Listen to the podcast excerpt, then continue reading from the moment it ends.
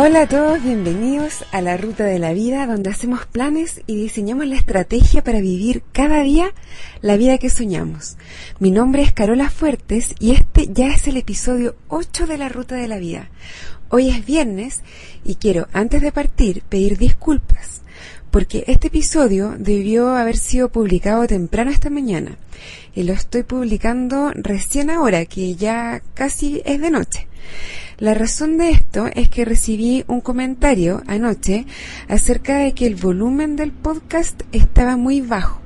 Al parecer al escuchar directamente desde el computador no se escuchaba muy fuerte, incluso con el volumen al máximo, así que preferí investigar el tema y hacer algunos ajustes antes de grabar el episodio de hoy y espero que haya mejorado el problema. Por favor, avísenme si mejoró la situación o no al mail, a la ruta de la vida gmail.com. Y aprovecho de darle las gracias a Mónica de Costa Rica por avisarme de este problema. Bueno, vamos al tema de hoy, que es explota tus talentos y cómo esto se relaciona con la vida que tú quieres vivir.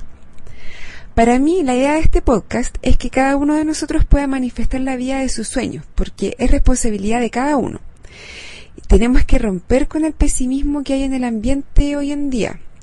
Sobre todo últimamente. Yo sé que muchos de ustedes pueden estar en una situación más delicada y que tal vez en este momento no ven una salida. La buena noticia es que la salida te la haces tú. Por lo tanto, el que la encuentres depende solo de qué tantas ganas tengas realmente de salir de la situación en que estás de qué tanto trabajo le dediques, de qué tanto creas en tu capacidad de hacerlo, de tu, de, tu propia determinación. Tienes que creer en ti, como dice el dicho, ya sea que creas que puedes o que creas que no puedes, en ambos casos estás en lo correcto. Yo sé que es fuerte escuchar esto, que inmediatamente se te, se te, vienen a la mente un millón de circunstancias externas que tú sientes que no están en tus manos y, y que por lo tanto no, no depende todo de ti, pero no eres una víctima de las circunstancias. Tú tienes el control. Y si no lo tienes en este momento, es hora de que lo recuperes. Si un día vieras a alguien manejando tu auto, tu coche, sin haberte pedido permiso, ¿no te, ¿no te molestaría mucho eso? ¿No te acercarías de inmediato y le pedirías que te lo devuelva?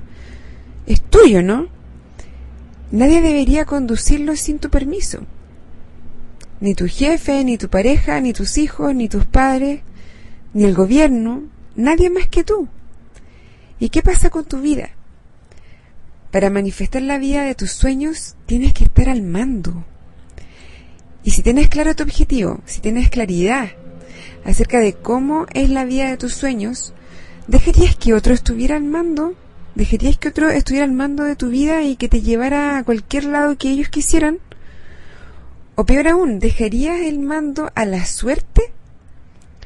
Es como dejar eh, tu auto sin chofer y esperar que la suerte te lleve a tu destino. No suena muy razonable, ¿cierto? Tú haces tu vida, tú construyes tu entorno y creas tus propias circunstancias. A mí me ha pasado muchas veces que gente de mi edad, algunos amigos, están como súper desanimados de, de la situación que están viviendo. Y se quieren ir a vivir a otro país, por ejemplo, porque piensan que allá van a encontrar mejores circunstancias, mejores oportunidades. Pero la vida de tus sueños no es algo que tú puedas ir a buscar a algún lado, no es algo que te pase, que te llegue desde afuera. Es algo que tú construyes. Entonces la pregunta no debería ser dónde puedes encontrar la vida de tus sueños, sino cómo haces que tu vida de la vida que tú tienes hoy sea la vida de tus sueños. Entonces el primer requisito para vivir la vida de tus sueños es estar al mando. Y el segundo es el que nos lleva al tema de hoy. Explota tus talentos, desarrollalos, ponlos a tu servicio y al servicio de los demás. ¿Qué es el talento? El talento eh, puede ser algo que te guste mucho hacer o algo que se te dé fácil. La definición del diccionario es inteligencia como entendido como capacidad de entender, aptitud como capacidad para el desempeño o el ejercicio de alguna actividad y también se le llamaba antiguamente a una moneda de los griegos y de los romanos. Esta última definición me lleva a la parábola de los talentos, que me imagino que muchos la han escuchado. Y bueno, para los que no la han escuchado, se las voy a leer. Antes de leerla, no sé si les he comentado antes, pero yo no me identifico con ninguna religión en particular, aunque sí creo en Dios o en un poder superior, independiente de su nombre. Y acá podemos compartir información de cualquier creencia, filosofía, religión. No es mi interés hacer propaganda o proselitismo de ninguna fe en particular. Entonces, dicho lo anterior, les voy a leer la parábola de los talentos que está en la Biblia, en el libro de Mateo. Aquí va. Porque el reino de los cielos será semejante a un hombre que al emprender un viaje largo llamó a sus siervos y les entregó sus bienes. A uno le dio cinco talentos, a otro dos y a otro uno. A cada uno le dio conforme a su capacidad y se fue lejos. Inmediatamente el que había recibido cinco talentos se fue, negoció con ellos y ganó otros cinco talentos más. De la misma manera, el que había recibido dos ganó también otros dos. Pero el que había recibido uno fue y cavó en la tierra, y escondió el dinero de su señor. Después de mucho tiempo, vino el señor de aquellos siervos y arregló cuentas con ellos. Cuando se presentó el que había recibido cinco talentos, trajo otros cinco talentos y le dijo a su señor, Señor, me entregaste cinco talentos. He aquí que he ganado otros cinco más. Su señor le dijo, Bien, siervo bueno y fiel. Sobre poco has sido fiel, sobre mucho te pondré. Entra en el gozo de tu señor. Y cuando se presentó el que había recibido dos talentos, dijo, Señor, me entregaste dos talentos, he aquí que he ganado otros dos talentos. Su señor le dijo, Bien, siervo bueno y fiel, sobre poco has sido fiel, sobre mucho te pondré. Entra en el gozo de tu señor. Pero cuando se presentó el que había recibido un talento, dijo, Señor, yo te conozco que eres un hombre duro, que cosechas donde no sembraste y recoges donde no esparciste. Y como tuve miedo, fui y escondí tu talento en la tierra. Aquí tienes lo que es tuyo. Su señor respondió y le dijo, Siervo malo y perezoso, ¿sabías que cosecho donde no sembré y recojo con donde no esparcí? Por lo tanto, debías haber entregado mi dinero a los banqueros, y al venir yo habría recibido lo que es mío con los intereses. Por tanto, quitadle el talento y dadlo al que tiene diez talentos, porque a todo el que tiene le será dado, y tendrá en abundancia, pero al que no tiene, aun lo que tiene, le será quitado. ¿Qué nos deja esta parábola? Primero que todos tenemos talento, al menos uno, una cosa para la que somos buenos. Yo estoy segura que todos podemos encontrar una cosa que nos guste mucho hacer y tenemos que explotar esos talentos, porque son regalos. Y si no los explotamos, estamos siendo como el último siervo, el que fue y enterró su talento en el patio. Es ser egoísta con tu propio talento si no los explotas y no los pones al servicio de los demás. Si se te dio ese regalo, ese don, ese talento, es para que lo multipliques, para que lo regales, no para que lo entierres y lo escondas. Además que al final la parábola dice que al último, al que no explotó sus talentos, al final se le quitó todo lo que tenía. Entonces, ¿cuáles son sus talentos? ¿Cuáles son tus talentos?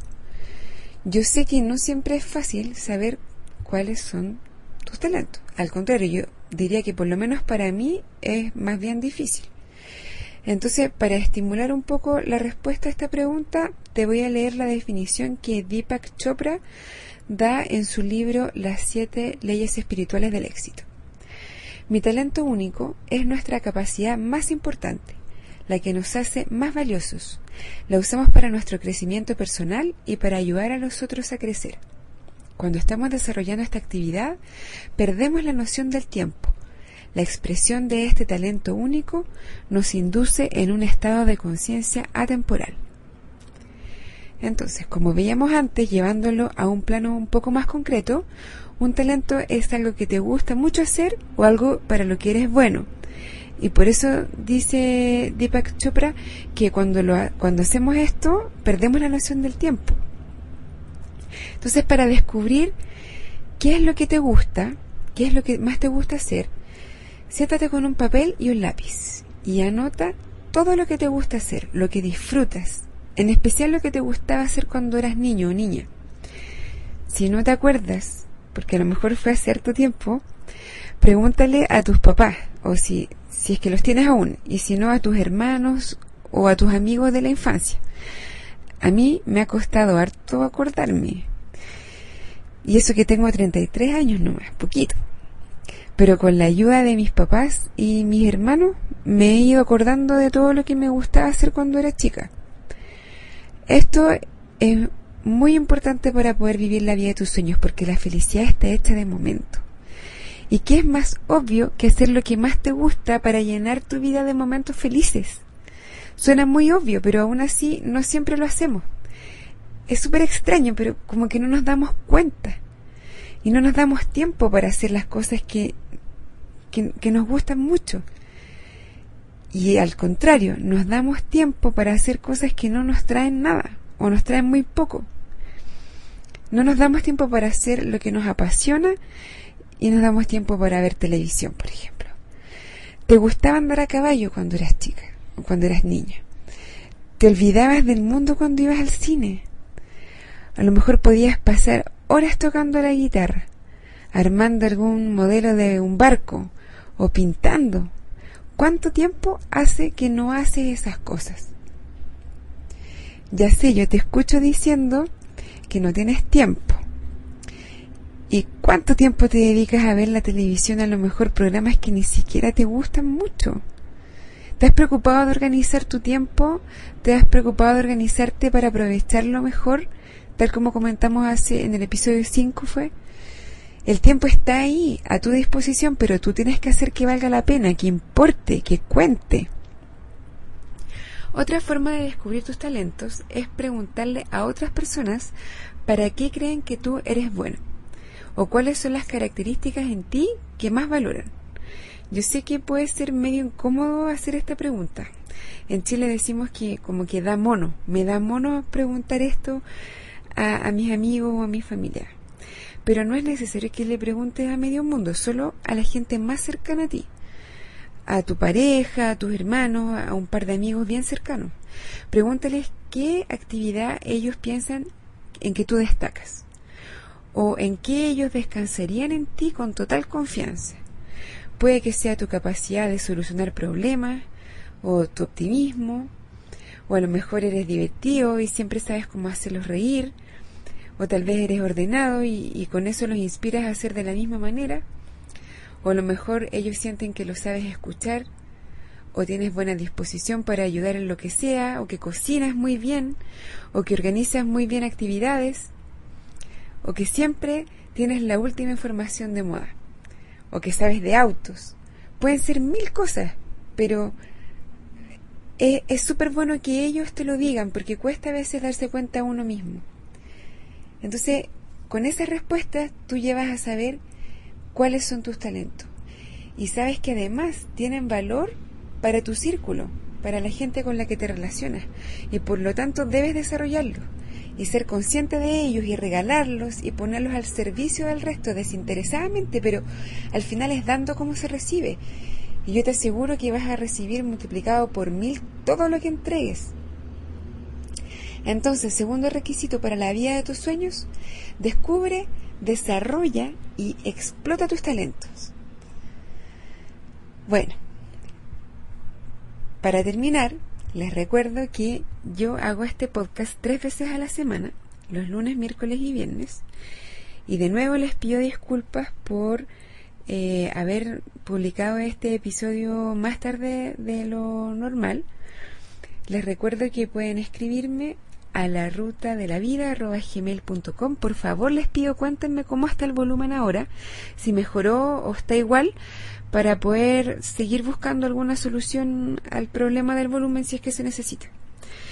También está funcionando el blog La Ruta de la Vida podcast.blogspot.com, La Ruta de la Vida podcast.blogspot.com. Ahí me pueden escribir también comentarios o sugerencias, a lo mejor si hay algún tema que quieren que, que conversemos en algún episodio más adelante, me lo pueden mandar al mail o ponerlo en el, en el blog. Y también pueden escribir comentarios en iTunes si, si quieren. Cuento con ustedes para que me recomienden con sus amigos si es que les gusta. Y ahora los dejo hasta el lunes. Que tengan un súper buen fin de semana y como siempre les deseo un buen viaje.